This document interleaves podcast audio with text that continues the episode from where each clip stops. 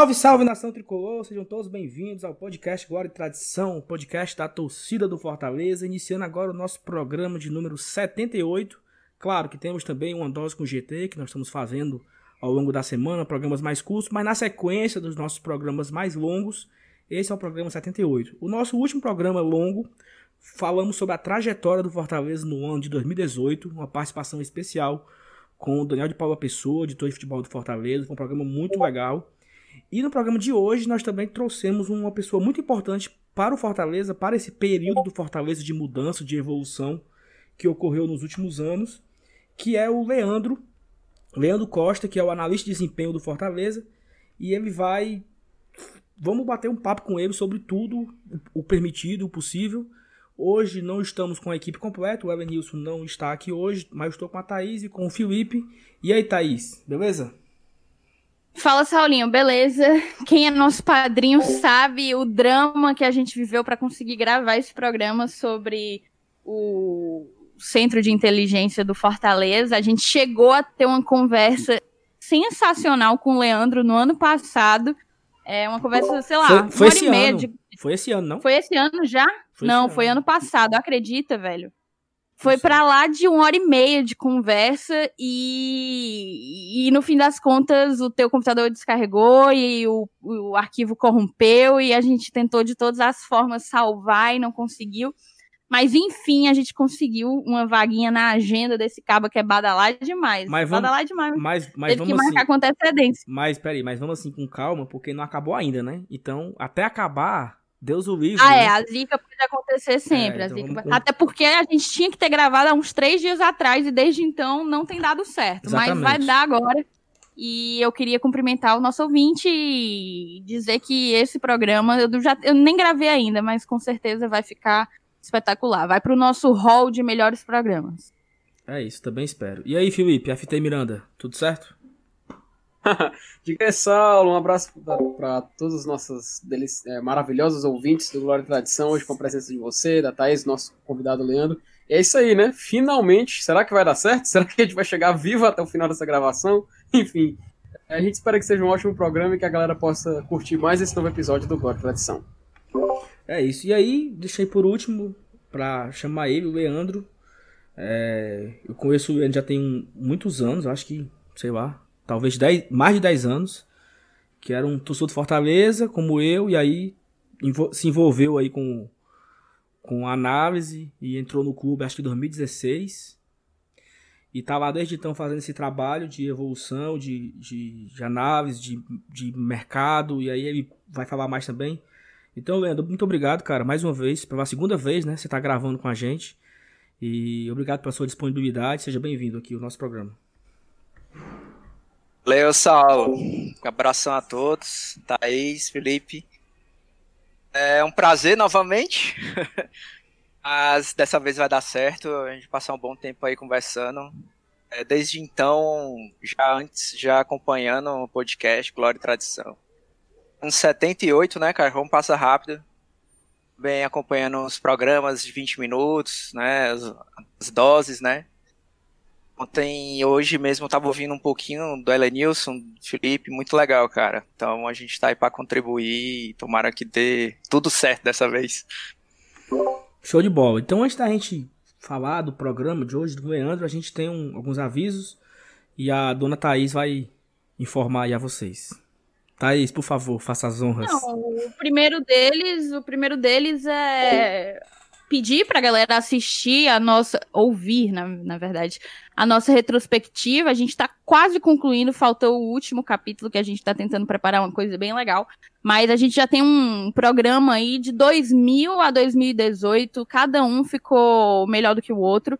2017 com a participação do Luca Laprovitra, 2018 com a participação do diretor de futebol Daniel de Paula. Escutem as nossas doses, são rapidinhas demais e, e, enfim, a gente está sempre tentando trazer as notícias quentes do Fortaleza e seja o nosso padrinho. O Glória só chegou até aqui, foi muito legal. De fato, eu nem lembro qual era o número do programa que a gente estava quando a gente gravou ou tentou gravar com o Leandro pela primeira vez, mas de, de lá para cá o Glória tem, tem vivido um- uma grande evolução, um, um grande crescimento E muito por causa dessa galera que não só escuta, como resolveu vestir a camisa conosco. Então, se você apoia a mídia independente que cobre o Fortaleza Esporte Clube, seja o nosso padrinho, acesse os links, a gente está no PicPay e no Apoia-se. Acesse os links, eles estão na descrição desse programa. E conhece os planos, saiba dos teus benefícios, porque cada plano dá um benefício diferente e vem fazer parte do nosso time. Então é isso, continuando com o tema principal do programa, que é falando com. pra bater um papo com o Leandro. Leandro, pra gente começar, assim, acho que poucas pessoas conhecem você, você fica muito mais nos bastidores, né? Faz parte da comissão técnica do Rogério, mas você fica ali por trás, não, não aparece tanto como os outros, os outros, os outros auxiliares da comissão técnica, podemos dizer assim. Mas assim, que você pudesse se apresentar, entendeu? Quem é você, o que é que você, qual é a sua formação, o que é que você fazia antes de entrar no clube e tal, entendeu? Pode começar falando isso, se apresentando pro pessoal conhecer você, né? Vamos lá, Saulo. É... Sou Leandro, né? Leandro Costa, eu tenho 36 anos. É, eu me formei em Ciências Econômicas na UFC. É, antes do Fortaleza, de 2016, quando eu entrei, eu trabalhava numa empresa. E também tinha uma empresa familiar, né? E, e eu era, tomava de conta, né? Era administrador. Uh, até que em 2016 Fortaleza, fiquei sabendo que tinha uma necessidade de uma criação de um centro de inteligência até então, né? Uh, era Marcelo Paes e o evangelista Torquato, né? ex-presidente de Fortaleza, ex-diretor. Eles visionários, né? Uh, essa ideia, uh, já baseado também no que outros clubes já tinham feito. E tinha uma vaga demanda em relação à análise de mercado, uma questão mais de mercado. É, Fortaleza já tinha análise de desempenho na época, que era o Henrique Bittencourt e o Rafael Silva, que até hoje está lá, o Rafael. Uh, e aí eu dei meu currículo normal, como todo mundo, né? É, passei, né? tive entrevistas, falei com o evangelista, falei isso com o Marcelo é, me explicaram o que mais ou menos eles queriam. Eu falei mais ou menos também as minhas ideias, né? SPAL era ação banco de dados, né? Dar um pouco, digamos, o caminho do rio, né? Ah, meio que o clube recebia muitas indicações de empresários, ações de técnicos, né? E precisava de alguém dentro do clube, um cara confiável, um cara que trabalhasse somente com aquilo, um cara que assistisse jogos, avaliasse os jogadores, um cara de confiança do clube. Então, entrei em 2016 e a gente bateu, começou a bater essa, essa meta, né? Um trabalho longo, difícil, que no início assim não tinha banco de dados, não tinha nada, então a gente foi um trabalho formiguinha. E Leandro, o que é que seria efetivamente o centro de inteligência do Fortaleza Esporte Clube? Eu queria que tu falasse um pouco de do que, que é o setor, do que é que ele se propõe, quantas pessoas trabalham no departamento, onde que vocês interferem, com o que que vocês estão relacionados. Conta pra gente assim um panorama geral do CIFEC. Ah, é, Thaís, uh, CIFEC é um centro de inteligência do Fortaleza Esporte Clube foi criado em 2016. Uh, ele já. A ideia principal do CIFEC auxiliar a diretoria como comissão técnica é, a tomarem as melhores decisões, né? A gente está ligado diretamente ao departamento de futebol. A gente trabalha diretamente comissão técnica, o clube, né? Vamos lá, nossa sala lá, até uma sala muito boa, recém-inaugurada, muito boa mesmo, um investimento bom que o clube fez.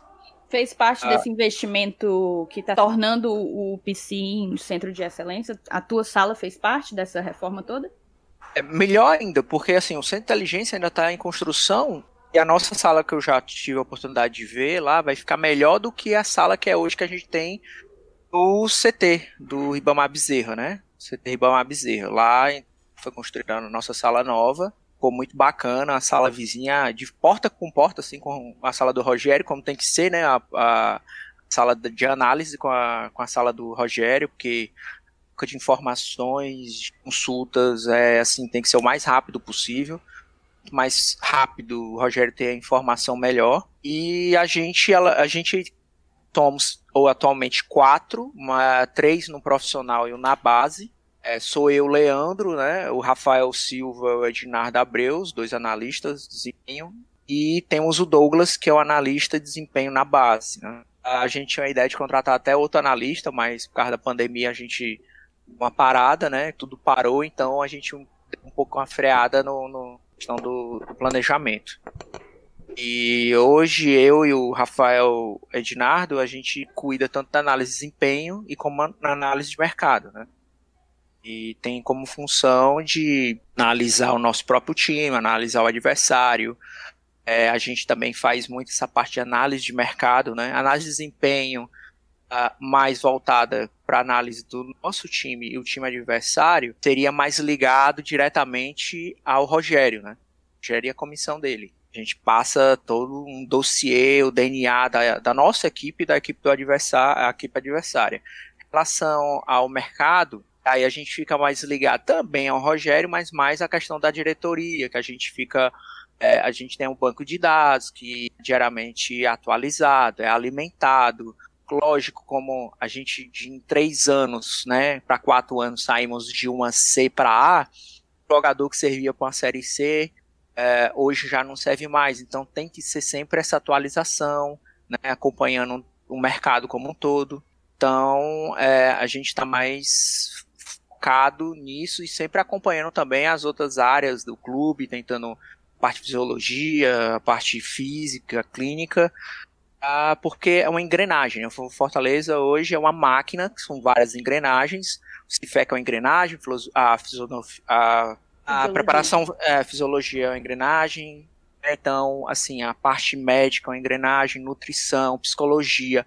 Assim, não existe um setor, outro setor são setores coordenados, são setores que eles têm que estar alinhados, né? Então, uh, a gente sempre está acompanhando né, e auxiliando o Rogério e a diretoria a tomar a melhor decisão possível. Entendi. Inclusive, foi interessante tu mencionar essa questão de análise de mercado, porque recentemente saiu uma notícia de que o Ceará ele iria montar um setor de análise de mercado que trabalharia em paralelo ao setor de análise de desempenho dele. Inclusive, rolou toda uma discussão no nosso grupo de padrinhos o que é que seria uma coisa, o que é que seria outra, se as duas coisas conseguem ser feitas com a mesma qualidade quando feitas por um único grupo, por um único departamento, digamos assim.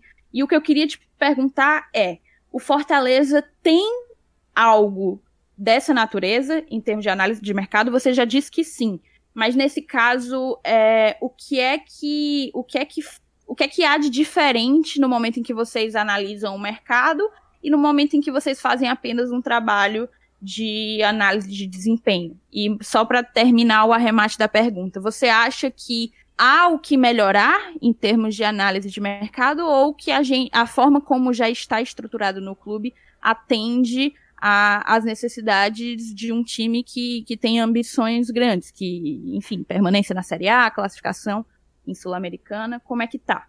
É isso. Uh, eu não sei como vai ser no Ceará. É, eu não sei se vai ser um departamento exclusivo ou vai ser como a gente é hoje, né? Cada, é, a gente tanto faz análise de desempenho e análise de mercado, só que entre a gente a gente estabelece as tarefas de cada um, né? Acompanha determinados estaduais.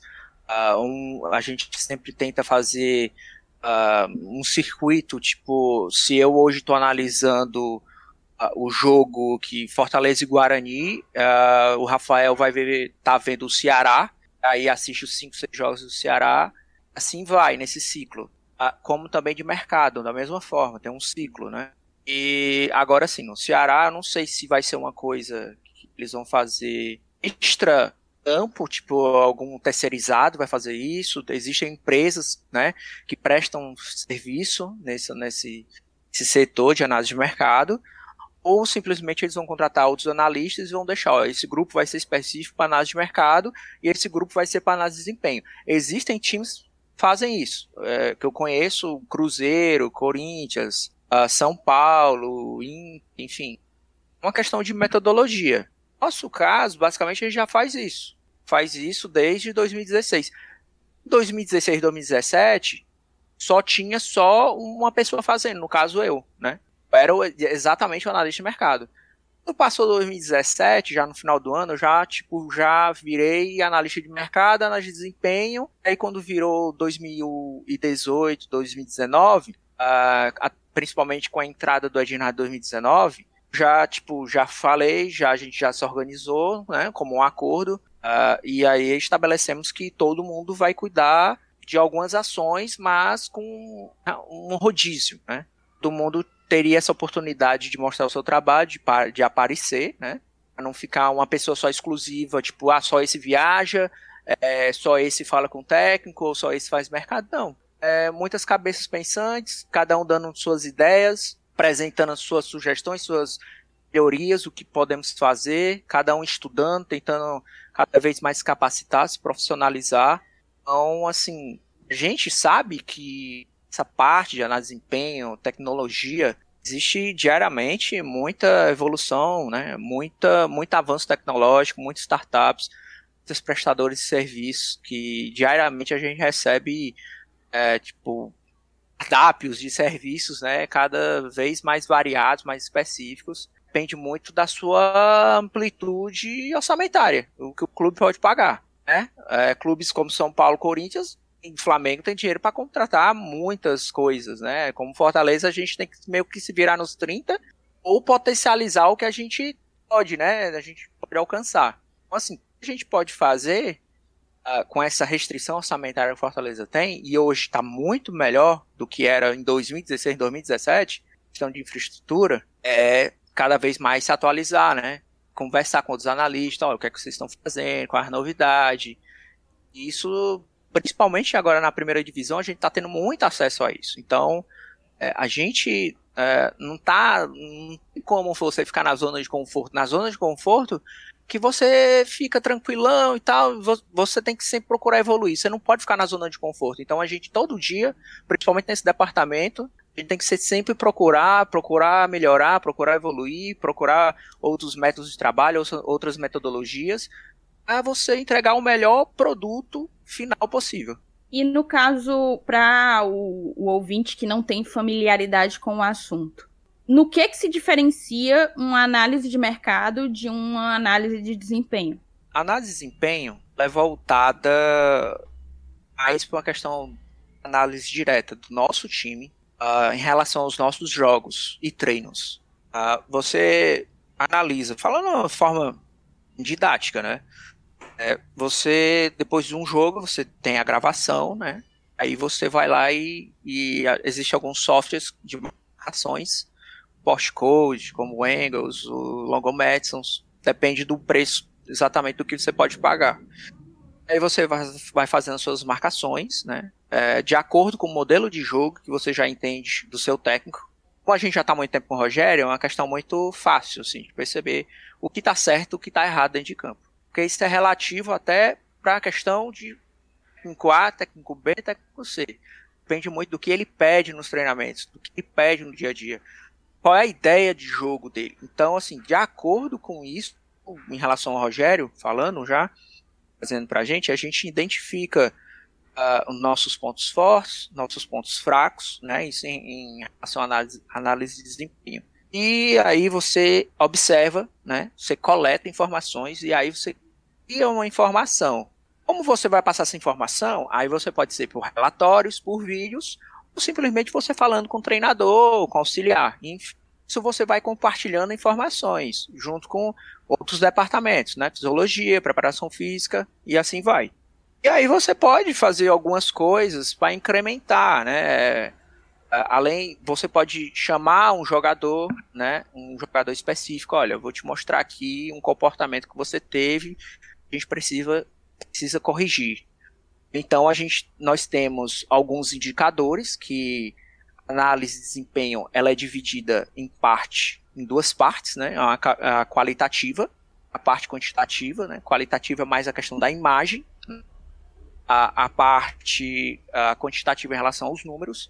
Em relação aos números, você também pode criar alguns indicadores de performance. E aí você tem uma outra, uma outra, digamos, uma outra aba, né, que pode te auxiliar nessa análise de desempenho. Essa, em relação ao mercado, a, em relação ao mercado, e aí a, trazendo de novo essa questão do modelo de jogo do Rogério, entendendo o modelo de jogo, nós já temos a ideia de como o lateral direito ou lateral esquerdo do Rogério, que tem como valências as características, é, o zagueiro, saída de bola, né? Volante, marcar como um primeiro e armar como um segundo, né? Volante até muito difícil, sim, de você achar no mercado. Extremos, velocidade, um contra um, capacidade de recomposição, a segundos atacantes, né? Romarinho, capacidade de jogar entre linhas, de vir buscar jogo, de armar, de flutuar entre linhas, atacante. Pode ser um falso 9, ou pode ser um 9 como é, um, um pivô como o Wellington Paulista, mas que tenha mobilidade, que pressione o zagueiro adversário. Então, você cria valências, ação análise de mercado, e aí você começa da mesma forma. Observa jogos, coleta informação, e aí você filtra. Você, ao filtrar, você pode também, de novo, jogar indicadores, aí você comparar com os nossos. Até você espremendo o mercado, na hora que tiver uma demanda, eu posso jogar tá, dessa lista aqui, tá sabendo inclusive informações, salário, do clube, quanto é. Então a gente já tenta fazer. É, a gente tem um turbilhão de informações, a gente tenta filtrar ao máximo para dar o mais, mais mastigado possível para o Rogério em relação à análise de desempenho, para a diretoria em relação à análise de mercado. Então é isso que a gente procura fazer. Leandro, assim, com, com toda essa, essa evolução né, de, de estrutura que o Fortaleza passa pelos últimos anos, principalmente pela chegada do Rogério, é, queria fazer duas e um, assim. A primeira era saber a interferência do Rogério no trabalho de vocês, no sentido de, de motivar, ou de cobrar, ou de, ou de interferência mesmo. Ah, por que, que vocês não, não, não seguem por essa linha? Não sei. E a outra era assim, se ele, se ele mesmo cobrou uma melhor estrutura para vocês, se ele, pessoal, é, tem um, tem um, tem um software que no, no São Paulo usa que pode trazer para cá e tal, assim, você falou que teve uma reforma agora na sala e tudo, é, isso faz parte também das, das indicações do Rogério, das, da parte dele, né? Como se, se tudo isso faz parte de interferências da parte do Rogério. Quando o Rogério chegou em 2018, a Fortaleza vinha de uma ressaca de oito anos na Série C. Então, assim, é, a gente que a gente viveu esse cenário apocalíptico é, é uma ressaca que ela atinge estrutura, é, financeiro, até eu acho que mentalmente também, né? Diretores, funcionários, é, torcida. Então, assim, é, tinha o Rogério foi, digamos, um pontapé dessa mudança de rumo. Uh, ele deu mais motivação para a diretoria investir em determinados setores. Uma visão diferente quem passou oito anos. Legal isso, porque uh, se fosse uma pessoa que já estava aqui, eu acho que não teria tanto impacto. Eu não falo nem pela questão de ser o Rogério Ceni, o cara multicampeão, atleta, ganhou tudo na vida. Mas eu falo de uma pessoa que estava em outro cenário, que chegou aqui e disse, cara, é, para a gente chegar em tal canto onde eu já estive como jogador, a gente precisa melhorar nisso, nisso, nisso, nisso, nisso, nisso, nisso. A lista de coisas. É? Então, o que, é que a, dire a diretoria fez né, com ele? E então, tá bom, é, a gente não pode fazer essas 300 coisas, mas a gente pode fazer 30. Vamos primeiro colocar aqui o plano A em ação. E assim foi. Claro que, tipo, em 2018, uh, é, eu não tinha um drone. Uh, hoje eu tenho um drone, eu tive no meio do ano 2018. Uh, é, eu não tinha uma sala super equipada. Hoje eu tenho. É claro que o Rogério sempre dando atenção a isso, é, a gente não foi, digamos, uh, o plano A, né? Mas digamos o plano B. Tinha algumas coisas eram mais emergenciais. Um campo bom para treinar, é, é, é, é, questão de nutrição, de suplemento, né? Uh, um refeitório, academia. Então, assim, é que tem, teria uh, uma demanda maior nesses setores. E a gente do CIFEC, a gente já fazia um trabalho assim, meio que anual, quase, né? É, a gente tinha que ter paciência. Quando foi se desenvolvendo, como foi melhorando essas estruturas do plano A, aí eu não estou falando com o CIFEC, com o plano B nem nada, mas é uma questão prática. Sei. É uma empresa de, de prioridade, tem que ser né? bem lógica. Questão de, questão É, de é- prioridade, é, sim. Exatamente. Tem que ser bem lógico e a gente, naturalmente, a gente foi aos poucos, conversando, ó, Rogério, a gente tá precisando disso, precisando daquilo. É, não foi nem tanto também de uma interferência do Rogério dizer assim, olha, é, Marcelo, presidente Marcelo, é, os meninos precisam de um software X, A, B. Isso o Marcelo, o Daniel, é, Papelim, principalmente o Marcelo, ele sempre foi um cara muito. Até porque ele foi diretor de futebol. Ele sabe das carências. Ele passou por essa carência, ele sentiu na pele a falta disso e daquilo. Claro, né? Não é um software de análise, mas tipo, plano de mercado. Então ele sabe que se o, o, Cifec precisava de um Stat, que era um software russo, né, que é muito dinheiro, é, precisava de, de uma sala para trabalhar, ah, precisava de, de es- monitores, TVs, ah, MacBooks, enfim, softwares, outros softwares. Assim, ele, o Marcelo, é um cara já muito ligado a isso, muito antenado. Bom, nessa parte, partiu mais dele. Ele foi um cara que incentivou muito. Como na época que, eu está, que o evangelista ainda estava lá, ele também incentivou muito. Evangelista também, ele, ele, ele, ele fez o mais difícil, talvez, junto com o Marcelo, em plantar a ideia. É, deixar a sementinha lá. Isso é o mais difícil. É, aí todo aquele rebuliço todo, 2017, se foi aqui, se foi aquilo, é um processo natural, é mudança cultural, então isso é batido às vezes, quando não vem um resultado imediato, mas no futebol nunca vem um resultado imediato, então assim, é, teve a interferência do Rogério? Teve, mas eu acho que foi mais, tanto da nossa carência que a gente precisava de fato, como também sabendo dessa realidade do Marcelo, e apoiar, investir e acreditar na gente, confiar, isso aí, certeza. E, e, assim, em relação à, à interferência dele no trabalho de vocês mesmo hoje, assim, do que da forma que vocês atuam, né? Assim, sei lá, vou, vou imaginar aqui como é, como é que é a tua rotina, por exemplo. É, no treino, vocês filmam o treino, tem um drone para filmar, talvez tenha outra câmera filmando, e aí vocês jogam isso. Eu vou falando aqui do que eu acho, tá? Depois tu, tu, tu, tu, tu explica melhor. E aí você, aí tu, tu tem essas informações num sistema para depois você analisar o treino e tal. Vocês também têm as imagens do jogo, né, do momento do jogo. E aí, assim, como é que o Rogério ele, ele, ele recebe essa tua informação, entendeu? Como é que ele lê essa informação de ti?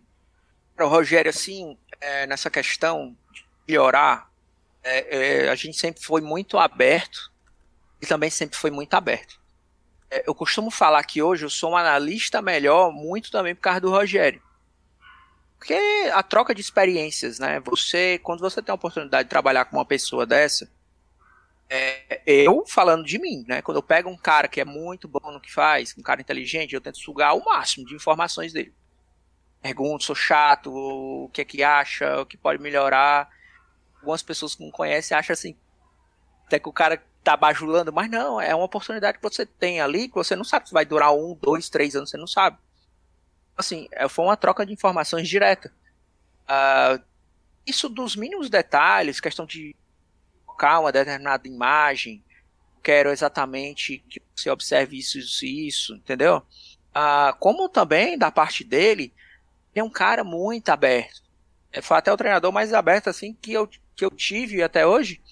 É questão de o que você acha de jogador tal na posição tal, discutir estratégia, ou de uma determinada é, escalação.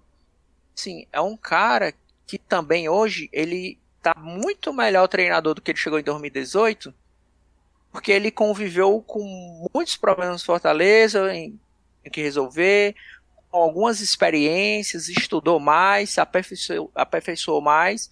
Assim, a interferência nossa e ele também com o clube como um todo, um cara respeitado, é, é uma mão de via dupla. Então, é, a gente hoje está como um melhores é, departamentos de análise do Brasil, a gente ficou entre o top 3 lá no Conafute, é também graças a ele, né? Então, é, ele tem participação direta, como também o nosso clube que nos apoiou, dando, dando a, a, o suporte, né? De.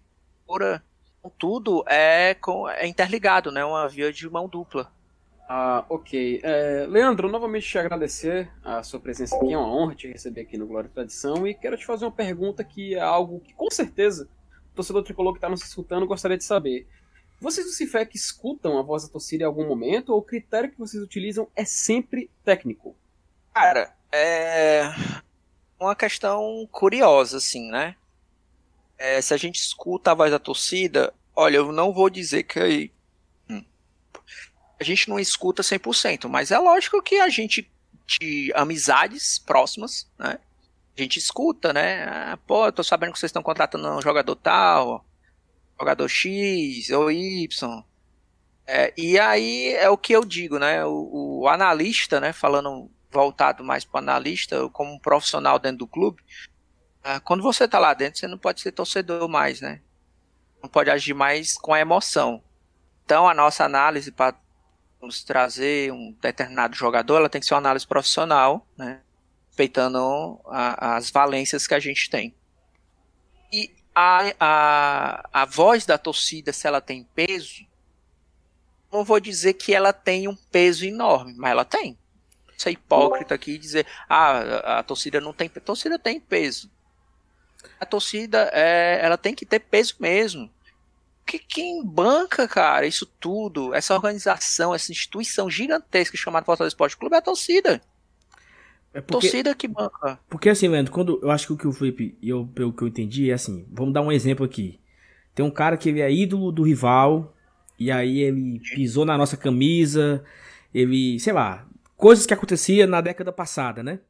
E aí o Fortaleza Sim. começa a sondar com ele. É um, é um jogador excelente, sabe? Assim, ele entra no, no critério da análise e tudo. Talvez ele seja importante pro nosso perfil daquele momento. Mas tem umas, algumas particularidades, né? Então, assim, essas particularidades elas são colocadas em conta. Porque às vezes nem sempre a análise vem, vem crua, né? Talvez tem toda uma parte também de, do psicológico, do perfil do atleta, né? Tudo isso também vai vir em consideração, né? Saulo, é, contratação, cara, você nem pode, como você falou, nem pode ser números frios, né? Nem você pode simplesmente rasgar a folha do contexto.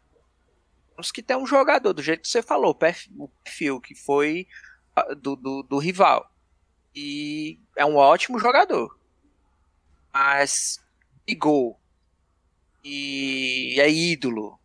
A gente tá querendo e a torcida do Fortaleza não quer nossa torcida não quer, eu acho dificilmente que esse cara jogaria hoje no, no Fortaleza. Tem como não levar em conta em relação a isso? É impossível. É, pois bem, inclusive, é, Leandro, já pegando esse, esse gancho que tu, que tu eu queria saber qual é o método realmente utilizado para contratação, porque é uma dúvida que se torna pertinente, né? E a gente quer saber o que pesa para que um atleta desperte o interesse do clube. Enfim, qual seria o perfil, por exemplo, buscado uh, em geral nas contratações que participa. Ah, legal, legal, Felipe. Pergunta. É, perfil ideal um jogador jogar no Fortaleza é dependente, claro, né? Da, dependendo da posição, ele tem que ter as valências que a gente entende. Ou seja, ele tem que ter as características né, técnicas físicas que a gente entende que um jogador de determinada posição pode jogar no Fortaleza. Ah, vamos é, pegar aqui um exemplo atual, né? Orobó. Orobó é um cara que já não é novo, mas é um cara que despontou agora. Mas é o melhor ano da carreira dele. Um dos artilheiros da Copa do Nordeste, um dos artilheiros do ano, né? Um cara que ele é um jogador a gente busca um jogador muito versátil, né? O Rogério gosta muito de jogadores que podem jogar em mais de uma posição. Ele pode fazer um 9, ele pode fazer um atacante de lado, né? O extremo, ele pode fazer um segundo atacante. Um cara é, que nas valências é, é, um cara que tem força, é um cara que tem velocidade, é um cara que sabe driblar, bom cabeceio. Uh, é um jogador, isso eu já estou falando da parte técnica, né? Parte tática, como eu falei, ele pode jogar em várias posições. Mas quando se ele jogar de extremo, eu sei que ele vai recompor quando a gente for defender. Eu sei que quando ele pegar na bola, ele vai ter um contra um, vai ter partir para cima. É, é, um cara que tem essa capacidade de jogar por dentro também. Então, é um cara que, de acordo com o modelo de jogo do Rogério, é um cara que se ele jogar de novo é segundo atacante, ficando um 4-4-2, ele sendo um ou dois da frente, vai pressionar a saída de bola, como a gente quer, com intensidade, que o Rogério sempre pede, intensidade alta na pressão. Então, assim, outra coisa que a gente olha, a questão orçamentária um cara que está dentro da nossa restrição orçamentária, um cara barato. Uh, então, quando a gente busca um atleta, o perfil de jogador para Fortaleza, a gente olha todas essas questões. Técnica, tática, né? questão do cognitivo também a gente uhum. olha. E a gente olha essa questão orçamentária, né? Se ele cabe dentro do nosso orçamento. Então, esse é o perfil de atleta que a gente busca para Fortaleza. Além disso, é, além de ele trazer esse retorno técnico, se a gente também fosse possível, claro que nem sempre, né? Diante de todas essas, essas falências, essas restrições que nós temos para trazer um jogador, esse perfil, a gente também espera um retorno financeiro. Então, sempre, é, digamos, a ideia de comprar na baixa e vender na alta. Então, essa é uma ideia que também nós temos aproveitando realmente esse gancho aí agora de comprar na baixa para vender na alta, é... Fortaleza passa por um passa por um momento que assim tem muita cobrança a respeito da nossa categoria de base e eu entendo que o Fortaleza, como você já falou algumas vezes, a série C e aí nós subimos para a série B, então qual é o foco agora? O foco é isso, o foco e aí nós chegamos rapidamente na série A e claro que a, a, a, a, categoria de base ela não é uma coisa que você muda em uma semana. Você não muda uma estrutura em uma semana. Mas em contrapartida, o Fortaleza ele tem, como, como, como ele tem um departamento de mercado, a possibilidade de encontrar novos valores. Não, não aqueles que vêm da categoria de base, mas aquele que, que joga um estadual, que joga uma Copa do Nordeste por um time menor. E aí esses jogadores mais novos, que, que são considerados bem, bem mais baratos, né? Então assim, se se existe um, um, um projeto voltado para isso, entendeu? Para essa, essa prospecção de, de jovens talentos, podemos dizer assim. Ah, legal, Saulo. É, cara, a base. Base é, digamos que o profissional, você entenda toda a estrutura do profissional, né? Todas as áreas, gigantesco. É, ela demanda muito dinheiro, muita força de trabalho, é muito planejamento. É claro que clubes como Fortaleza, que são clubes que ele está tentando é, se manter na Série A ainda, a nossa realidade é essa.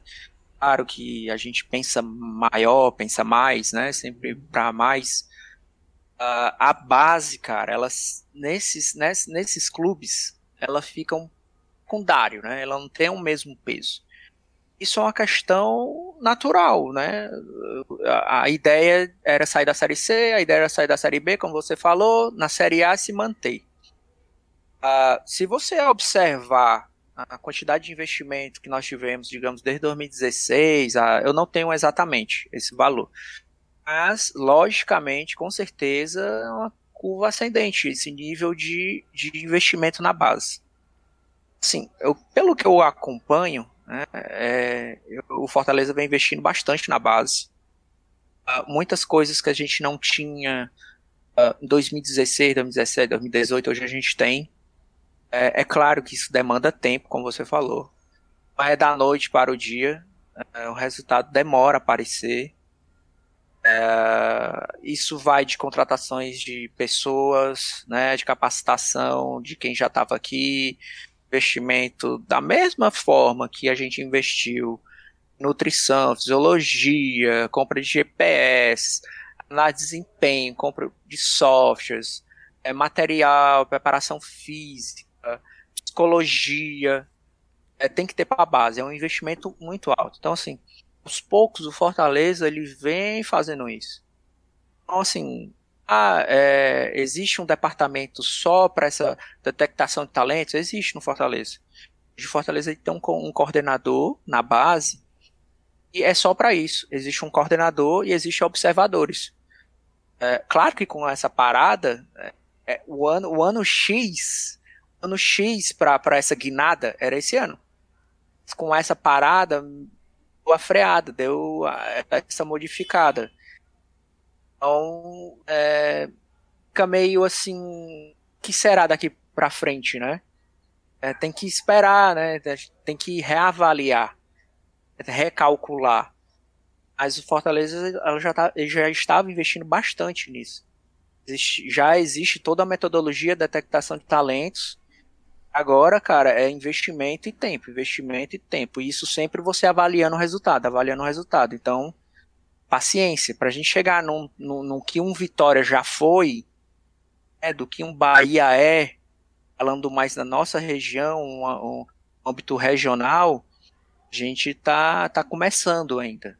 Então é, é paciência, é que a, o, ao longo dos anos, mudança de gestão, que continue essa mesma cultura, essa me, esse mesmo investimento e trazendo até melhorias. Né? Então o clube está tá muito atento a essa questão das categorias de base do Fortaleza.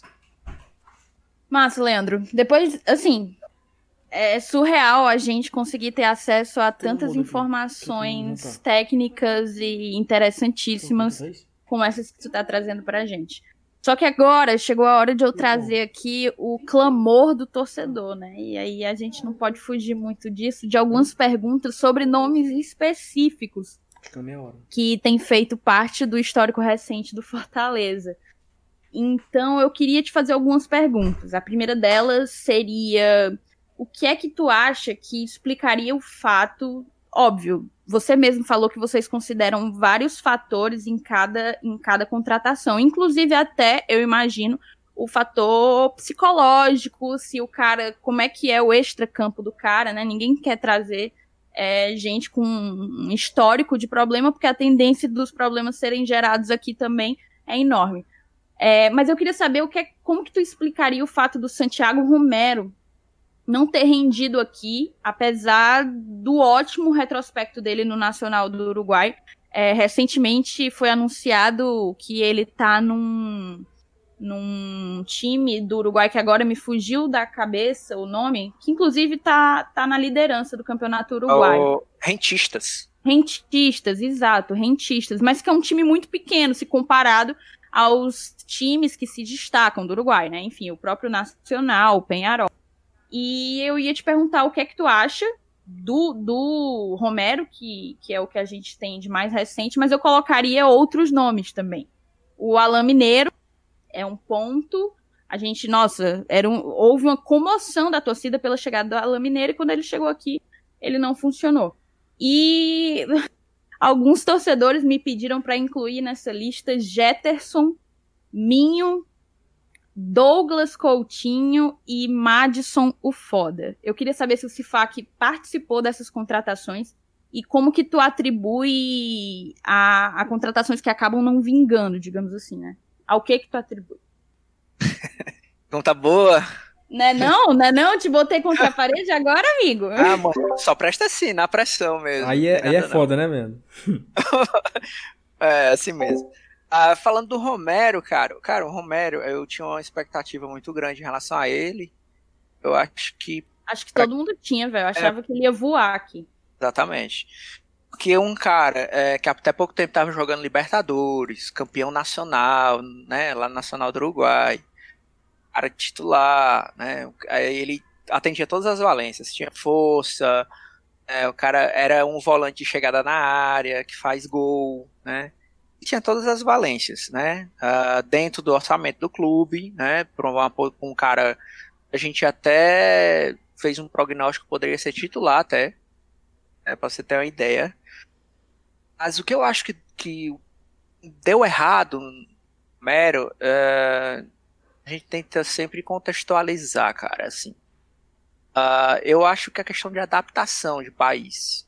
É, infelizmente, quando a gente contrata assim um estrangeiro, e o Romero, um cara que não tinha jogado no Brasil, né? Era outra realidade. Uh, é um cara que treinava até bem. Mas uh, no jogo ele. As oportunidades que ele teve, ele realmente foi infeliz. A verdade é essa. É um cara assim que. No início a gente tinha uma esperança, mas depois, quando ele tinha uma determinada oportunidade não vinha bem, a gente percebia que moralmente ele dava uma queda muito grande, assim. O psicológico dele, assim, não é tipo assim, ah, eu vou melhorar tal. Tá certo que é, ele não teve, assim, também tantas oportunidades, né? Mas eu acho que eu coloco muito na, na, na questão de adaptação. Fazendo até um link um cara também que chegou e a gente tinha muita esperança, né, de nem de ser titular, mas um cara que poderia ajudar demais, e nesse ano tá ajudando. Que ele chegou e também não teve muitas oportunidades, ficou ali. Mariano Vaz. Mariano Vaz hoje é um dos principais jogadores de Fortaleza. Um cara que ele pega na bola. Tenho certeza que vocês, da arquibancada, vocês olham assim, pô, esse cara vai fazer alguma coisa. Ele vai dar um passe, vai deixar alguém na cara do gol. Com Sim, certeza. Ultimamente ele tá fazendo isso. Ele é o cara assim que você pega um time fechado, cara, o Mariano aqui que ele vai de um drible, vai tirar um, vai abrir espaço, vai meter uma bola. É um cara assim que ele tá sendo, ele teve uma evolução gigantesca. E ele chegou aqui com a mesma questão técnica, é, a tática ele melhorou um pouco. Aí eu boto um pouquinho que ele demorou um pouco para entender uh, o modelo de jogo do Rogério, o método de trabalho do Rogério. E é, existe uh, uma dificuldade né, da, do nível, principalmente o nível de intensidade de futebol brasileiro, para um uruguaio ou colombiano. O nível de rotação é diferente. É, como eles jogam é um pouco diferente, entendeu? Então, quando você vê um jogador assim desse, você tenta. É, você, ele não faz lá exatamente taticamente o que eu quero que ele faça aqui. Então você pega todas as valências dele e tenta fazer um, um prognóstico, você tenta projetar ele aqui. Mesma coisa a gente fez com Romero, não deu certo. Mas, é, digamos que o Romero tivesse permanecido, sei que é difícil, lógico, né? Um jogador caro, um jogador. Mas que o contrato se encerrava, era por empréstimo talvez ele tivesse o mesmo destino do Mariano Vasquez. Assim, quando um cara sai do seu país a outro, tem que se adaptar a mil coisas. Assim, depende muito de cada jogador. Tem uns que se adaptam mais rápido, tem uns que se adaptam menos. E o Quinteiro. Quinteiro é um cara que se adaptou, chegou aqui. Quê? Quinteiro jogou em vários países, jogou na Espanha. É um cara que já é acostumado a rodar mundialmente. E é um cara que, quando ele chegou aqui, ele já tinha uma questão é, mental diferente. Um cara que sempre procura falar. E tinha a barreira da língua, claro que não é uma barreira tão grande, mas tinha. Desde o primeiro treino, ele chegou aqui já foi orientando os outros zagueiros. Foi tipo um, um atacante lá na frente, ele já diz aperta, aperta, aperta, vamos, pega. Enfim, é, às vezes é só a iniciativa do cara, entende? Que mostra se o cara vai se adaptar rápido ou não. Infelizmente, é, a esses casos, é, às vezes é, é, você chegar aqui, você ter um acompanhamento psicológico, né, o treinador está sempre conversando, o diretor de futebol, um executivo, está é, sempre conversando com o jogador para ele tentar se adaptar mais rápido. Mas às vezes, infelizmente, não acontece. É, a questão do Alan, Madison, Douglas Coutinho. Jetterson, né? Minho, Douglas Coutinho. É, são vários contextos diferentes, né? Uh, digamos, vocês vão me lembrando dos jogadores. A relação ao Alain Mineiro era um clamor da torcida, como você falou, né? por algum momento a gente achou que o Alan poderia nos ajudar. Uh, que, porque é o cara que teve um ótimo desempenho no, no Vila Nova. Não, qual foi o último clube dele antes de vir pra cá? Acho que foi o Vila Nova, não foi? Não me é lembro. Vila agora. Nova, ele aí tava arrebentando lá. Pronto. É um meia que, que fazia gols. Quem não quer um meia que fazia os gols, né? Uh, mas a gente analisou todas essas valências, questão técnica, tática. Só que quando ele chegou aqui, uh, não rendeu o esperado que pode acontecer. A gente toma todos esses, todos esses cuidados de avaliar minuciosamente, nos mínimos detalhes, diminuir, dirimir o, o, os erros de contratação ao máximo. Assim, ele pode ter passado todos os critérios. Chegou aqui e não, não, não repetiu. Ou não se adaptou ao modelo de jogo do Rogério, ou alguma coisa aconteceu. Enfim, é, acontece, né? A questão do, do, do Douglas e do Jetterson é, foi na Série B, foi numa fase Fortaleza, se não estou enganado, ele tava tinha perdido ou se machucado um extremos, praticamente sem extremos. O Edinho, tinha, meio... o Edinho foi vendido, o Massinho quebrou, Massinho se quebrou, o Gustavo quebrou o braço. Pronto. Tudo ao mesmo Tava, tempo. assim, cara, a gente tinha o melhor ataque do campeonato. Nosso ataque todinho sumiu. Do nada, de um dia pro outro. Então, a gente, no meio do campeonato, né? Aí, pô, no meio do campeonato, todo mundo empregado. O clube não tinha esse dinheiro para tirar ninguém, assim, dos clubes, né? Que aí você tirar um titular de um clube, é, tem que ter dinheiro. Aí você é naquele se vira nos 30. Então, a gente avaliou, né? Aí tinha o Douglas Coutinho, né? No, no, no, no rival. Jetterson, né? E a gente apostou que poderia suprir, né, de um momento essa, essa demanda. É, e não foi bem assim. Até agora há pouco tempo o Jetterson foi para Portugal, o cara tá fazendo gol lá, jogando do mesmo jeito que ele jogava aqui. Assim, são coisas né, que, que textualizam, né, cada, cada situação. Mesma forma que numa época atrás, a gente perdeu Jean Patrick, perdeu Oswaldo, a gente achou o Bonilha, o Massinho, meio do campeonato. Assim, é, a gente tenta errar o mínimo possível. Mas é, nem, nem sempre a gente dá certo, acerta. A gente, em algumas situações, principalmente essa do Douglas Coutinho Jetterson, era uma situação assim de urgência, não tinha ataque, a gente tinha que pegar dois caras e tinham, tivesse o perfil que pudesse jogar de 9 um, e que pudesse jogar de lado. Os dois se encaixavam. É, então, assim, a gente, a gente vasculhou o mercado, a gente procurou outras opções, tentou tirar. A gente tem uma lista de jogadores, por, quando a gente precisa de um jogador, ou no, na virada do ano, a, a gente, em cada posição, a gente faz uma lista de jogadores. Primeira, segunda, terceira, quarta, quinta e assim vai as opções. Né? Então, assim, nem sempre a gente consegue primeiro da lista. Aí você vai descendo, descendo, vai descendo. No meio do campeonato, todo mundo empregado, essa lista já é pequenininha. E aí você vai, esse não dá, esse não sai. Ah, eu pago X. Não, o clube só quer 2X. Aí você vai, e aí você tem que se virar nos 30. Então ali é muito complicado. Assim, às vezes a gente erra na contratação também, nesse caso. A gente já mostrou vários casos aqui de erro. Graças a Deus, nós erramos porque a gente tem, nós temos a oportunidade de aprender e melhorar cada vez mais. Então, é, aconteceram esses erros nesses casos. Aí você tem que ver bem o que deu errado, diagnóstico, ver todo o contexto, tentar aprender e não fazer novamente. É, é meio que se antecipar o problema. É isso que hoje é o, o que a gente mais tenta hoje fazer dentro do Fortaleza, se antecipar o problema. E aí, Ben, talvez você me, me corrija. O Fortaleza ficou 2019 muito tempo sem um zagueiro, né? Nós começamos o ano era Roger Cavalho, Quinteiro, é, Derlei jogou uma partida, tinha aquele rapaz chamado, acho que era Murilo, se eu não estou enganado, acho que era Murilo, não sei, e a zaga era essa.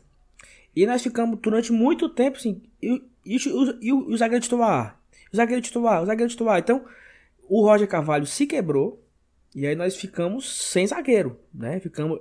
Quem é o, o outro zagueiro que eu não tô lembrando? Ah, era o rapazinho lá, o. O, o Chuck, né? O filho de Chuck lá, o. Como é o nome dele, rapaz? Da bochechinha. Da bochechinha que fez um pênalti no Vasco. Na tampa. Na tampa. Nós tínhamos o Natan, o, o Quinteiro naquele momento que o Roger se quebrou. E foi bem difícil, né? Agora, eu acho que o Natan não era titular. Eu não tô lembrando quem era, quem era o, o outro zagueiro que tinha. Esse, Saulo, só um segundo, porque deu uma palpitação aqui. Eu lembrei do Madison o foda. não, mas assim, é porque o que eu tava querendo dizer era que o Fortaleza ficou sem contratar zagueiro muito tempo. Quando ele contratou, ele trouxe Jackson e Adalberto. O Adalberto eu entendo que foi mais na questão assim do que tinha, eu acho. Olha, é um cara que vai ser reserva aqui, tá aqui disponível, não sei. Só que assim, a pergunta é: será se demorou muito tempo para contratar para não errar? Não podia errar. É mais ou cara, menos assim, por aí? É... É. Não, não, não pode errar. Agora sim, o zagueiro, na época que a gente estava atrás, era um cara como o Liger, né? um cara canhoto, força, velocidade, impulsão, boa saída de bola. E tinha, e tinha a promessa do de voltar, né? Pós-estadual, uma coisa assim, né? É, é, mas essa promessa aí eu acho que realmente nunca existiu. Era só de, de H, assim. Mas, tipo. Mas tem razão, a gente. Naquele momento a gente demorou. Depois chegar Paulão, Jackson, né? Adalberto. Mas realmente quando o Roger se quebrou, ficou naquela assim, cair agora, né? A gente vai ter que buscar zagueiro, né? Mas a gente. Uh, zagueiro é uma posição muito difícil pro, pro Rogério, porque é onde o jogo começa. Se você não tiver uma boa saída de bola ali, naquele início ali, naquela construção ali, nada, nada funciona, nada a gente olhou, mostrou muitos jogadores do Rogério, muitos zagueiros, muitos, muitos canhotos, destros.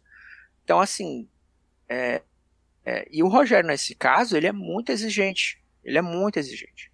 É, eu não vou dizer, tipo, ah, a gente não trouxe zagueiro porque o Rogério não quis. Não, não é assim. É porque o zagueiro ele tem que se encaixar no modelo, no modelo do Rogério. Então, assim, a gente demorou, demorou, demorou para contratar, normal mas é, é sempre pensando em não errar. Porque não adianta nada, você vai trazer um zagueiro, porque tem que trazer um zagueiro, e não é o cara ideal. Não é o cara que a gente quer, não é o cara no perfil que a gente quer. Aí o cara vai chegar e não vai jogar. Ou vai ficar depois encostado. Então, assim, é, é complicado isso também, sabe, Saulo? Essas, essas, esses detalhes, né? São muitos detalhes a se observar na hora de contratar um jogador. É, tem poucos zagueiros no elenco, ou o zagueiro, ou o zagueiro que a gente renovou, a torcida não queria. Sim, existem esses, essas coisas, mas uh, graças a Deus, em determinado momento, é, primeiro foi o Jackson, depois foi o Paulão, né, Adalberto. O Paulão chegou na nossa zaga, ele foi um ponto de equilíbrio, né? Principalmente a questão da bola aérea, né? Muito boa do Paulão. Então, é, isso aí, ele, ele, ele. A gente foi muito feliz nesse, nesse achado do Paulão. É, voltando lá das ligas, respondeu o Felipe agora, né? É, as ligas, assim, Felipe, as ligas que a gente mais acompanha, cara, é claro, assim, falando é, aqui no Brasil, Uh, as ligas que a gente mais acompanha são as ligas que, pelo nível de técnica e questão de disputa, uh, mais assim, Liga Paulista, né? O, estadual, né? Paulista, Carioca, Gaúcho. Né? A gente acompanha muito também aqui da região. uh, baiano, pernambucano, né, potiguar. É, eu vou dizer para você que eu assisto todos os jogos de todas as ligas, é, todas as competições. Isso eu estou falando nacional, no internacional também. Muito brasileiro na Arábia, na Coreia, no Japão, na Europa, Portugal, quase um campeonato brasileiro de tantos brasileiros que tem lá, né? brincando, mas tem muito brasileiro. assim, você tem que acompanhar tudo. É, somos três analistas para fazer todas as demandas, atender todas as demandas. Análise de desempenho, análise de mercado. É, graças a Deus hoje existe um negocinho chamado STAT ou a Scout. Que são isso? É, são, são plataformas. Um Como é o nome do primeiro? Stat. Stat, tá.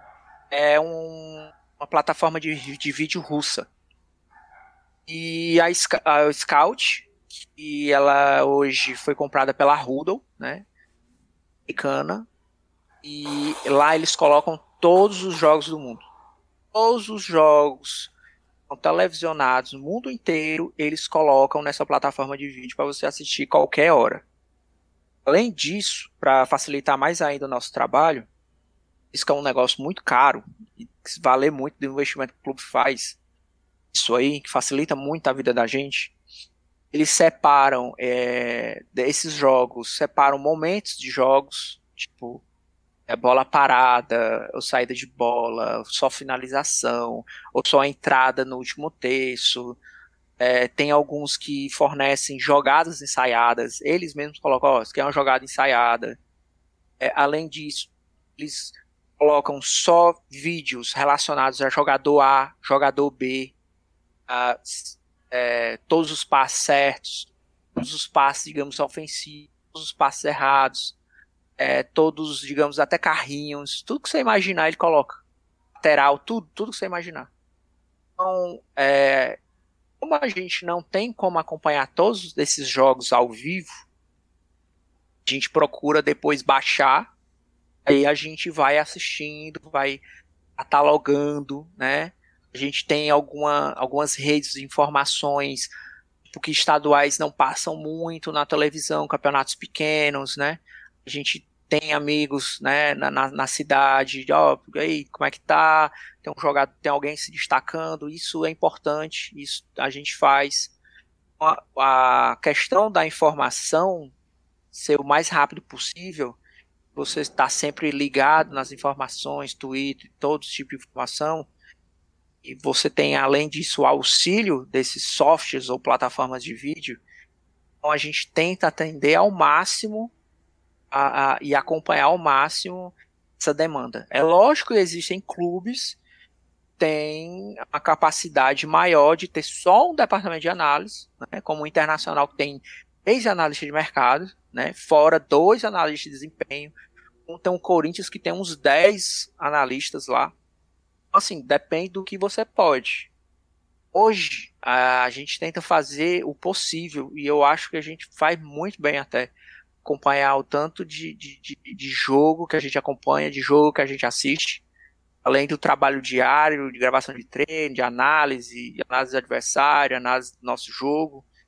A gente acompanha bastante. A nossa ideia é até, até ampliar, né? É, ter como uh, acompanhar mais jogos, né? A ideia que a gente tem, uh, se não tivesse, claro, essa parada é, de distribuir jogos entre técnicos da base, entre, entre diretor de futebol ou executivo, para assistir jogo também, para ir ver algum jogador interessante. E aí, em outros jogos seguintes, se, se eu gostar de outro, num outro jogo e gostar desse jogador, o Rafael também assistiu o jogo desse jogador e gostar também, opa, são três caras dizendo que o jogador se destacou num jogo, vamos lá ver ao vivo, vamos lá ver em louco, no estádio. Aí a gente já, já tinha essa ideia, lógico, com a pandemia, é, não tem como viajar assim, mas a gente já tinha essa ideia de, de ampliar é, esse, essa, nessa área já da de mercado. Massa, muito massa, Leandro.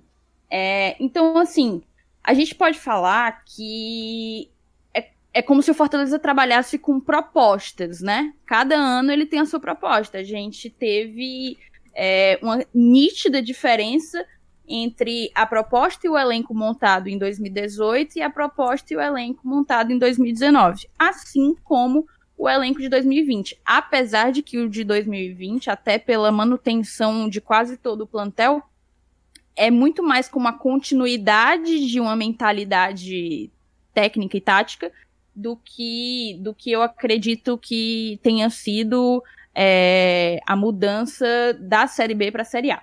Mas aí o que eu queria saber, considerando que a gente teve, de fato, times com perspectivas diferentes, como que isso é construído? Assim, é, como que vocês mudam? Por que, que vocês tiveram aquela proposta e aí montaram aquele elenco em 2018? Depois, por que, que vocês tiveram aquela proposta? No caso, 2018 a gente era o dono da bola. Em 2019 a gente era um pouco mais. tinha uma pegada um pouco mais reativa. Em 2020 a gente ainda não teve muito bem como entender qual vai ser, mas eu imagino que seja algo semelhante. É, conta pra gente as propostas de 2018, 2019, 2020 e como que o elenco é montado para cada um. Massa, massa, Thaís. Ótima pergunta. É, 2018, depois da subida né, da, da, da C para B, isso, essa ideia toda que a gente está falando depende tudo do técnico. Né? Depende de como o Rogério pensa, uh, pensa a ideia, né? qual a ideia de jogo que ele. É, em 2018, quando a gente subiu, a gente tinha um orçamento uh, equiparado assim ao dos melhores da Série B. Né? Então a gente imaginava que dava para fazer um time, um time bom, uma folha boa a disputar lá em cima o acesso. Lógico que a gente não imaginava que a gente ia ser campeão disparado. Isso é fruto do trabalho, que aí com os resultados é que você vai acreditando, né? outros mais cedo, outros mais tarde, né? Depende do seu nível de otimismo e pessimismo. Mas é, essa proposta de jogo 2018, é, ela começa através do técnico e aí depois você passa para a montagem do elenco, como você falou. Bem observado. A gente, 2018, montou um time para ter a bola, né? É, é tanto que o nosso camisa 9 ah, era o Gustavo, era um cara que era um cara exímio cabeceador, um dos, melhores do país. Na época, muitos falavam até que o Fortaleza tinha uma única jogada. É legal ter uma última, uma única jogada a gente ser o melhor ataque do campeonato. Isso é muito bom. E ainda bem que a gente foi campeão. Mas a gente não tinha, lógico, só uma jogada, né? É, era um artifício muito bom que a gente usava Gustavo, pela ótima presença diária que ele tinha, uh, ele fez o que foi pedido, que foi treinado diariamente. Então, a proposta de 2018, diante dos adversários, diante da na competição, sempre textualizando, uh, é que a gente teria mais posse de bola. Quando você sobe né, a Série A 2019, aí você tem que avaliar novamente, né? Uh, você tem que olhar o perfil, né? Jogadores, quem dá ou não dá, né? É, 2018 para 2019 a gente mudou bastante ainda. 2019 para 2020 nem tanto, porque ficou a mesma série. Então a gente passou por um processo de avaliação interna. Olha, esse jogador tem condições, são projeções, são prognósticos, né? E o jogador, o jogador que não ficou, a, a gente achou que não tinha nível para jogar uh, numa Série A ou por alguma oportunidade de mercado, como ficar. Quando você vai para uma Série A, aí você olha o contexto, olha a, a dimensão Série A, você coloca o Fortaleza, uh, eu não sei, eu não me lembro exatamente, mas o orçamento eu, eu acho que com certeza era um dos três menores. Então, é, como eu vou me equiparar a um Flamengo, a um Palmeiras, é, disputar uma Série A? Eu não tenho como comparar esses times. é, a gente até internamente, eu falando com alguns amigos, que a gente tinha um campeonato dentro do campeonato. A gente não disputava com esses caras é, dez primeiros. Olha que ironia, né? No e nono a três pontos da Libertadores. É, a gente disputava um campeonato entre os dez últimos. Assim, eu até falava, a gente, a nossa ideia era escapar do rebaixamento. Se a gente conseguisse ganhar a vaga da Sul-Americana, a primeira que eu falo, a primeira que escapa, né? Como se fosse um título desse campeonato já quase. Era o título, né? Assim, mas quem tava tantos anos na Série C, teve uma passagem meteórica na Série B, sendo campeão, a gente, pelo menos, qualquer pessoa sã, né, com pensamento lógico, que não, vamos permanecer na Série A, vamos brigar para não cair, isso aí todo mundo sabe. Aí a gente foi analisar o perfil voltando. Uh, já além de disputar esse campeonato interno, a gente foi avaliar perfil de jogador, tipo, cara, eu não posso pagar técnica é, o que um time com Bahia, que levou tantos jogadores que a gente queria, tantos jogadores, foram muitos. Uh, e outros times que tinham melhores condições que a gente, Atlético Paranaense, muito, tem muito time é, que ficou acima da gente ou que ficou abaixo, que levaram assim os jogadores pretendidos por nós. É aquela lista que eu sempre falei para vocês, que eu falei para vocês aqui. É a, a, lista de zagueiros ou de, de, de, de atacantes, extremos, a primeira, a segunda, a terceira, a quarta, quinta opção.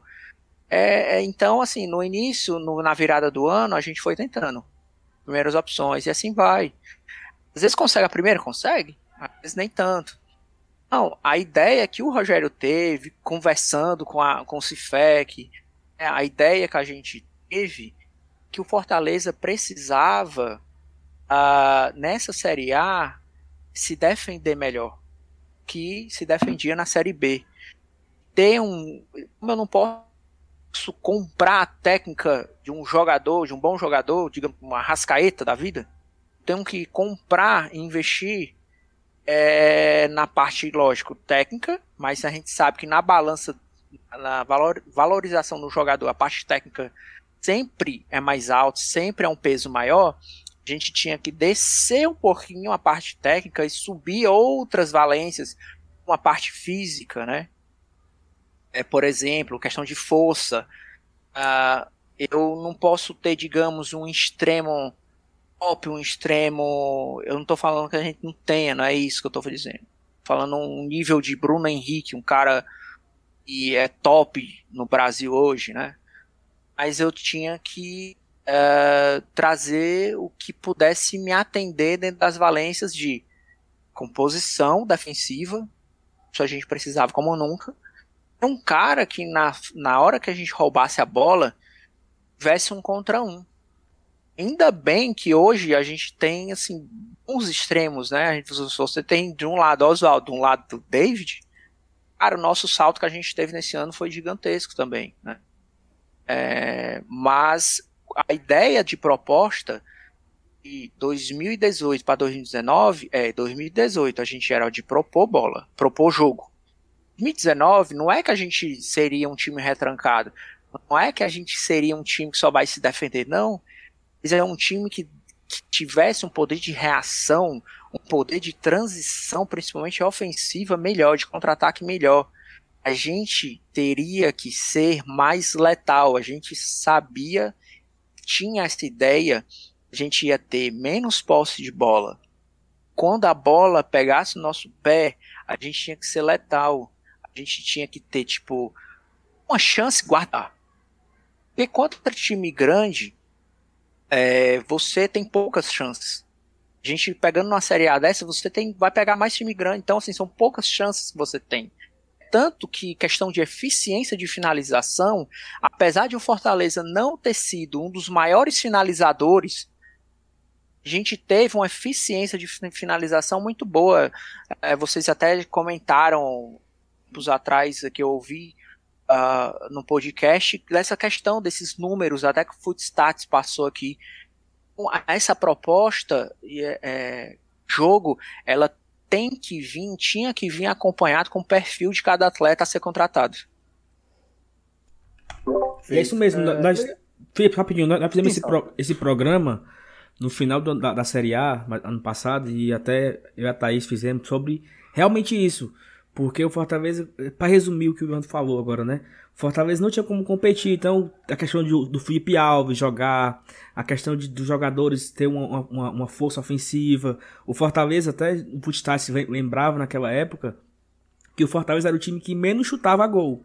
Mas quando ele chutava, ele tinha uma, uma, um poder de, de, Assim, quando ele chutava, era gol, né? Então, ele, eu, acredito eu acredito que tudo isso é pensado na montagem do elenco, como você acabou de explicar. Então, é importante para o nosso ouvinte que lembra desse programa lá atrás, que outubro, setembro do ano passado, não lembro bem, que nós falávamos disso e hoje o Leandro está tirando a prova da formação do elenco, já pensando lá na frente, né? Que o, Antigamente, o Fortaleza montava o elenco para jogar o Cearense.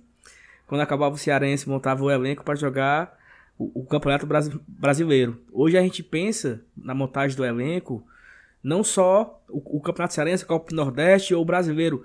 Pensa no modelo de jogo para ficar ao, para os próximos anos também. Então é, é muito interessante ver essa, essa mudança de, de, de raciocínio, de, de lógica do Fortaleza. Só esse comentário breve. Felipe, pode fazer a pergunta.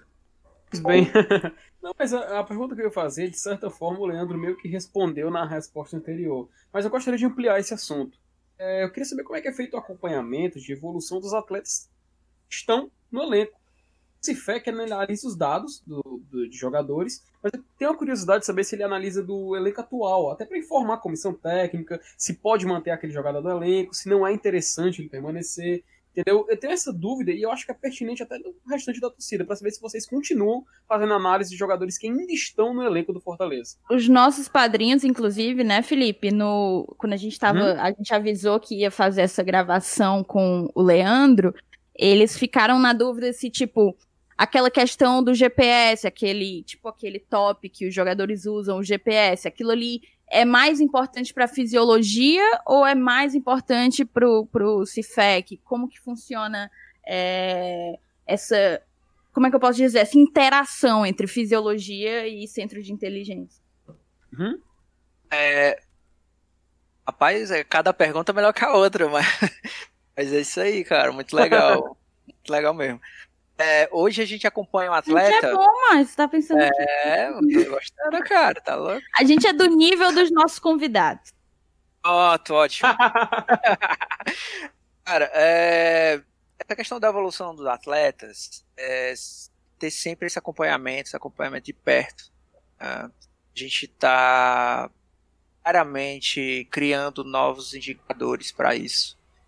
Uh, o Stat, como eu tinha falado, como o Scout também, além de ele dar é, todo esse arsenal de vídeos, né, jogos do mundo todo, tá lá no seu, na ponta do seu dedo para assistir qualquer hora, é, é, a gente também recebe relatórios. A gente fala na análise uh, e a gente, digamos, é, por tags, né? Que a gente como um jogo não é transmitido, às vezes, digamos, um jogo que não foi transmitido, a gente pode passar para eles e eles vão lá taguear todo o jogo e no final pode ser, né, tanto faz como transmitido ou não, eles têm que ter o vídeo, basta ter o vídeo completo e uma súmula. E aí eles vão taguear todo o jogo e te passam um relatório. Então, muitos dados, dados muitos dados mesmo. É, big data, praticamente, né? Muitos dados que quando você recebe todos aqueles dados, é, o que, é que a gente tem que fazer? Né? Tem que observar e olhar para o canto certos. Né? Você tem que fazer a pergunta certa, o dado te dá a resposta que você mais necessita. Mas você procura de acordo com o modelo de jogo do Rogério. É sempre o modelo de jogo do Rogério ou do técnico em questão. A gente tem alguns indicadores é, atualmente, e essa parada da pandemia, a gente até deu uma intensificada nisso, mais estudos, né? É, procurando fazer curso de análise de dados, né? Conversando com alguns cientistas de dados.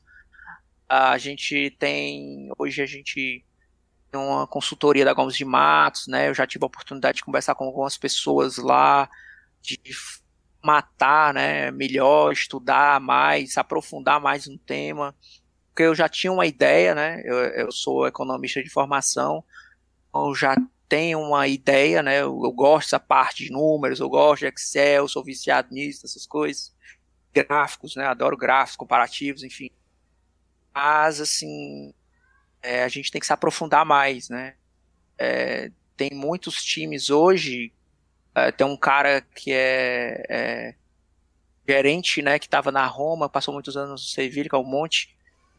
Ele voltou até para Sevilha agora. É um cara que ele fala assim: eu não quero analista de desempenho mais no, no, meu, no meu departamento. Chega. Eu quero é, matemático, eu quero físico, cientista de dados. Então, assim, cada, cada vez mais indo para esse lado. Isso no Brasil, no mundo inteiro a gente procura cada vez mais é, procurar respostas nos você dá um diagnóstico cada vez mais sucinto, objetivo para o nosso técnico. Sobre a questão de GPS, é, hoje, é, até coincidência, a gente está gravando hoje, hoje mesmo eu estava falando nosso professor fisiologista Edson Palomares. É sensacional. É um cara que, se você tem 10 minutos de conversa com ele, 5 anos de faculdade que você faz brincando, mas. Espetacular. Eu, eu troquei uma ideia com ele num programa que a gente fez logo quando interrompeu o futebol, para saber o que foi passado para os jogadores, né, em termos de fisiologia, e o cara me gravou uns áudios, velho, que eu falei, é, esse cara. É, esse ele cara é... manja muito. Ele é um cara muito bom. E assim, então, até aproveitando se ah, o GPS tem relação, qual é a nossa relação com fisiologia, preparação física, eu estava até conversando com ele hoje e a gente, é, eu estou tentando fazer alguns indicadores de performance, né? A gente, eu, Rafael, o Ednardo, nosso departamento, é, é, e eu pedi até a participação do, do Lomares também, ele tem uns relatórios também muito interessantes, muita informação boa. Só que, assim, claro, né, nem tudo serve para a gente, serve mais para eles e vice-versa. Tem muitos dados interessantes. Você pode fazer um indicador, né, um indicador de, de, de desempenho físico. Aí você pode combinar com algum indicador de, digamos, circulação de bola, velocidade de passes, alguma coisa desse tipo. Né? É, é esse, esse ramo é muito amplo você tem que ter criatividade. Então, o que a gente está tentando fazer aqui é chocar, cruzar informações, dar cada vez mais informações, muitas informações, espremendo, dar uma informação bem objetiva e simples, demonstre uma, o mais próximo da realidade. Então, é, é, um, é até a pergunta lá atrás que de vocês me fez, e se você acha que tá ok, que, que aquilo que eu falei, a gente sempre está aprendendo, sempre está estudando, a gente sempre está buscando coisas novas, a, a gente sempre tem a descoberta cada dia de uma boa ideia, você pega essa boa ideia e se transforma numa ótima ideia. É, claro que nem sempre a gente consegue ser original, a gente, como tudo na vida, é, você tem uma coisa, um produto, você vê, um corrente pode ver um produto e fazer uma coisa melhor, uma coisa que te atenda melhor. Então, e assim vai. Outra pessoa pode ver e fazer a mesma coisa com você. Então, é isso que a gente tenta fazer hoje no Fortaleza. Né? E foi muita coincidência essa pergunta, porque exatamente hoje, esse ao longo desses. Tem um mês que a gente está conversando sobre isso. Amanhã eu vou até até uma sábado, né? Hoje é sexta. Ter uma reunião com Palomares para discutir mais a fundo esses processos. Então, assim, muito legal isso aí. Vendo, cara, muito massa mesmo. Assim, uma aula de, de informação. Acho que, para quem não sabe, de, de 90% disso ninguém sabe. Nunca ninguém comentou sobre isso do Fortaleza, sobre como funciona, sobre o que, que tem lá. Mas eu tenho aqui duas perguntas pra gente encerrar. E aí, é, a primeira é o seguinte. Peraí, Saulo, como, hum. como as tuas perguntas são de arremate, tu deixa só eu fazer é, uma que, que passou batido, porque foi um pedido de um padrinho, inclusive mandar um abraço para ele, foi do Lucão Lucas Meirelles, nosso pa... padrinho con conselheiro. Ao, ao, ao naipe do padrinho, Leandro. Daí, pois é, olha o naipe do padrinho. Foi bom porque o, o, o Leandro soltou aí umas coisas de estatística e, e falou de que é formado em economia. Então, a pergunta do, do, do Lucas, eu não faço a menor ideia do que se trata, certo? Em termos ah. práticos, mas ele queria saber, a gente perguntou pra galera do grupo o que é que eles queriam saber de ti. E o Lucas queria saber quais são os modelos estatísticos utilizados e a revisão desses modelos, é, se elas são de quanto em quanto tempo que elas são realizadas. Caraca, o cara tá. Não, ele é altíssimo. Ali, meu filho, pra, pra conversar com aquele cara, eu tenho que gastar meu latim. Mas aí, tu, tu aproveita e fala pra gente o que seria um modelo estatístico, porque somente ele, talvez mais umas cinco pessoas vão saber disso. Oh, cara, assim, o que a gente faz hoje no Fortaleza, ele tá falando de alguns métodos até que, que foram até apresentados no, naquele livro, Moneyball, que é o, o Homem que Mudou o Jogo, né? Uh, alguns modelos probabilísticos, né, que você tem a finalidade de modelar, né, você tem a capacidade de modelar um sistema de acordo com seus interesses e características, né, uh, de você pegar no, várias observações, né, uh, com várias variáveis e você tem uma, uma distribuição de probabilidade, aí tem os vários modelos, né, se eu uso algum modelo hoje, Uh, não, mas eu pretendo, né? Ele está falando de muitos modelos, modelo R, enfim. São, são um papo bem assim, bem de economista, de estatístico. Eu, eu não sei se ele é, o Lucas, mas eu tinha o maior prazer de, de conversar com ele depois, aprofundar mais nisso aí e trocar ideias, porque ele parece ser um cara bem. Mas é, são modelos que a ideia é você fazer sempre análises comparativas, né, revisões, isso é muito interessante. O que eu busco hoje no Fortaleza é, é coisas simples, né, simples e objetivas, né, mas para o futuro bem próximo eu quero, assim, eu tenho, eu já até conversei aqui com meus diretores, meu presidente, de ter mais analistas de dados, cientistas de dados dentro do Fortaleza. Eu acho que é isso é, a gente está caminhando para isso, né? Big Data sempre. E a gente tem que bater nessa tecla. E o analista de desempenho hoje, ele tem que procurar é, se profissionalizar, se capacitar mais ainda nesse ramo.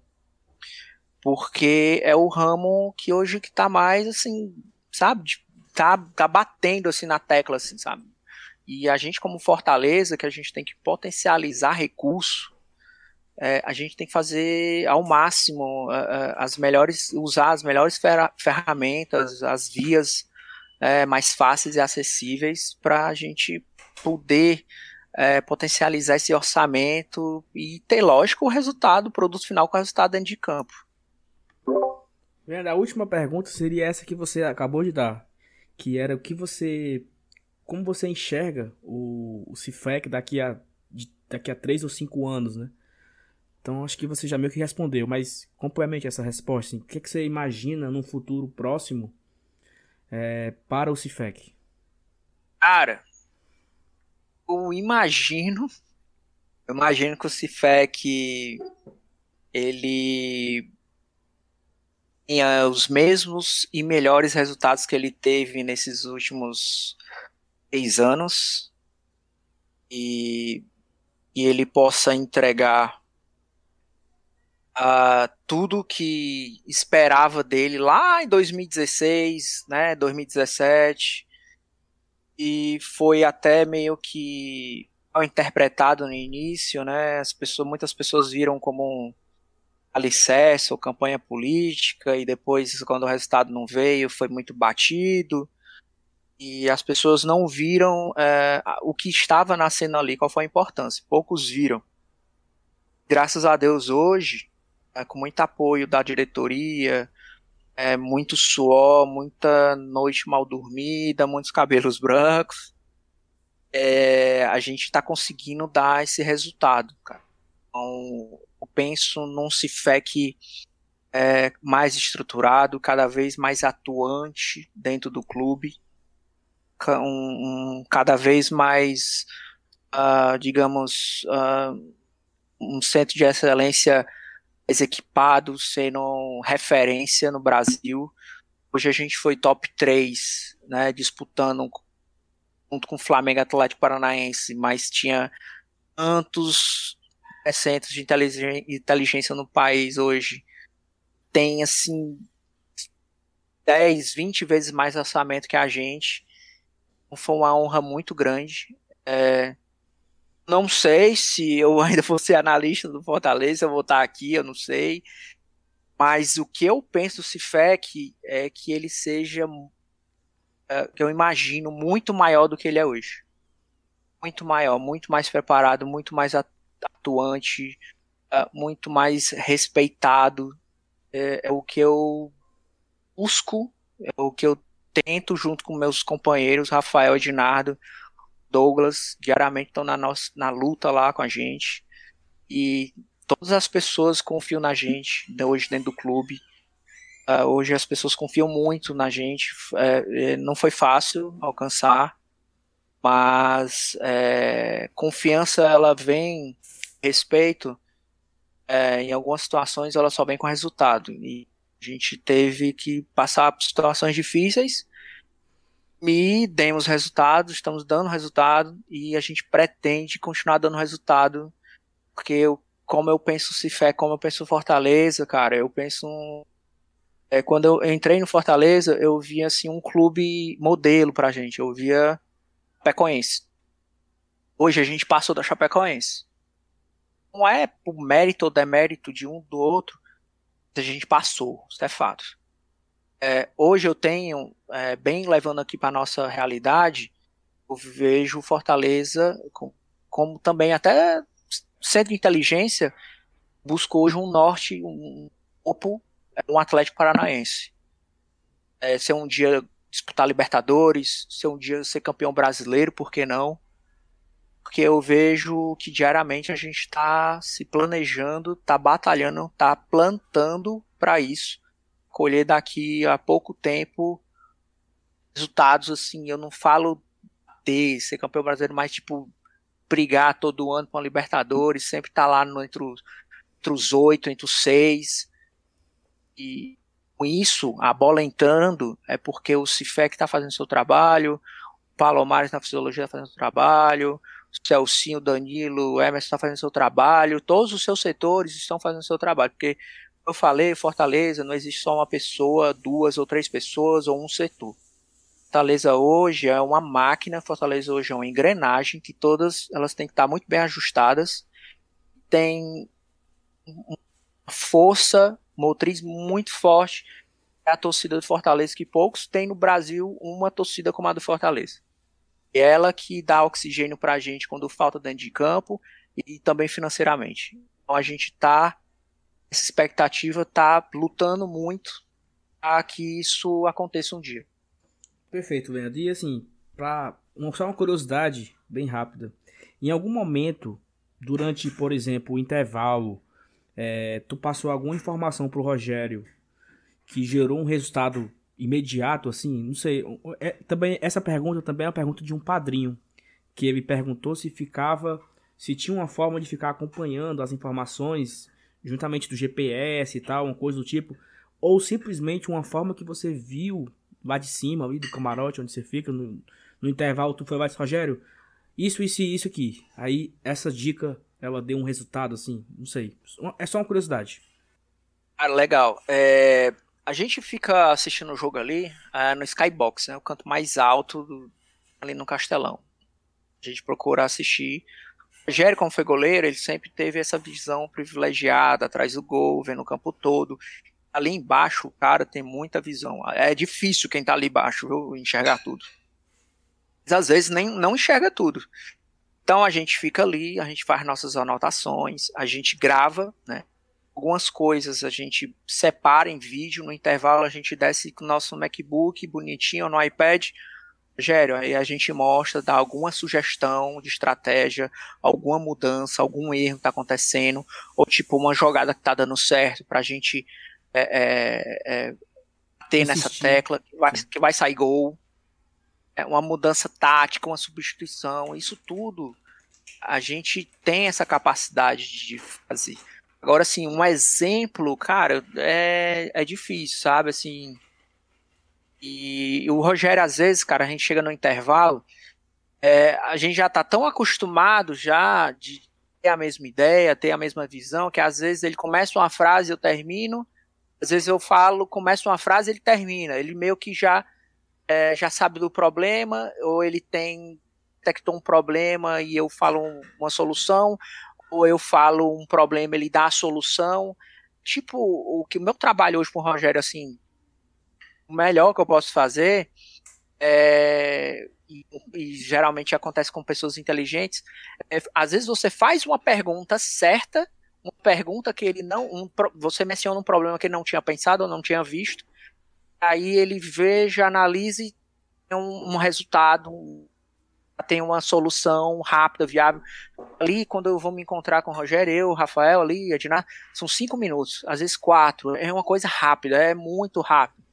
Adrenalina altíssima, às vezes você tá puto com o jogo, enfim, algum resultado. Mas ali você tem que manter a cabeça, ali você tem que fazer o tempo render.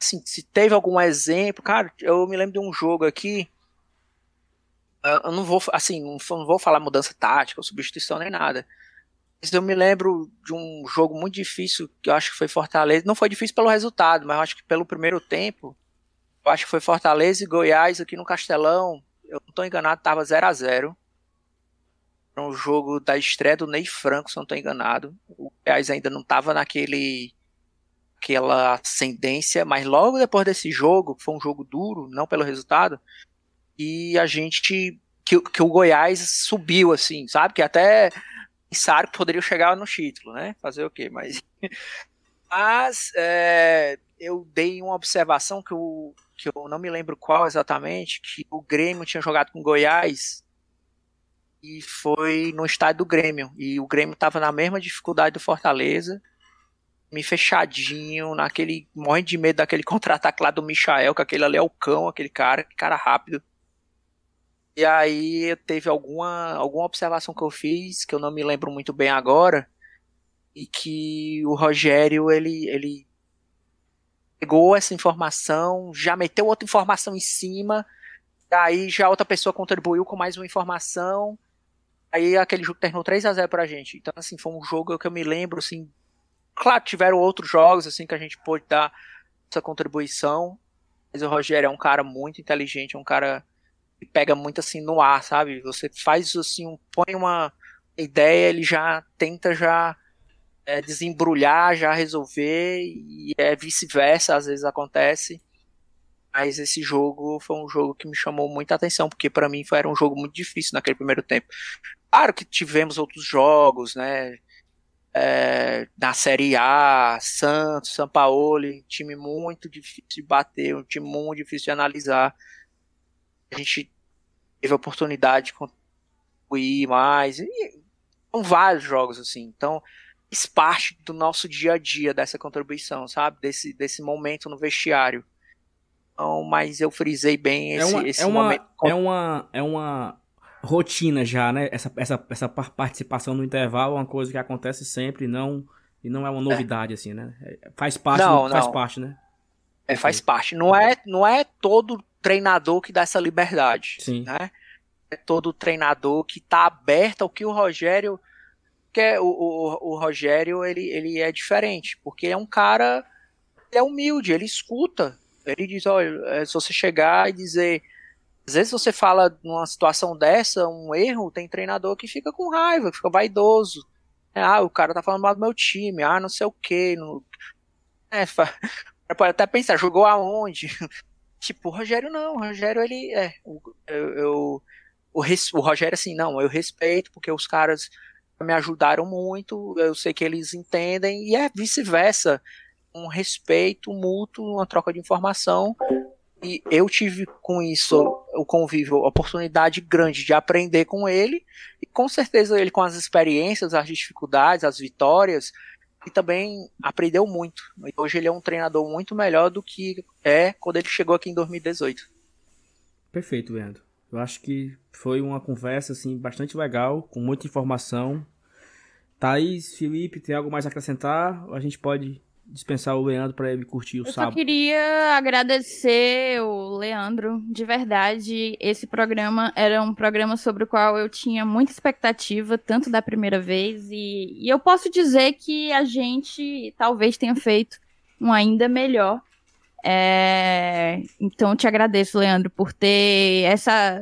por ser tão acessível e por trocar essa ideia conosco, que no fim das contas o que a gente tem em comum é que a gente ama esse clube e, e quer o tempo inteiro estar contribuindo. Eu sei que você, em dado momento, percebeu que você poderia contribuir com Fortaleza e, e quis fazer parte disso, o que eu acho muito bonito. Então, eu te agradeço por ter vindo aqui e por fazer, enfim, esse trabalho inc incrível pra gente, que eu tenho certeza que já rendeu bons frutos e continuar, continuará rendendo. É isso.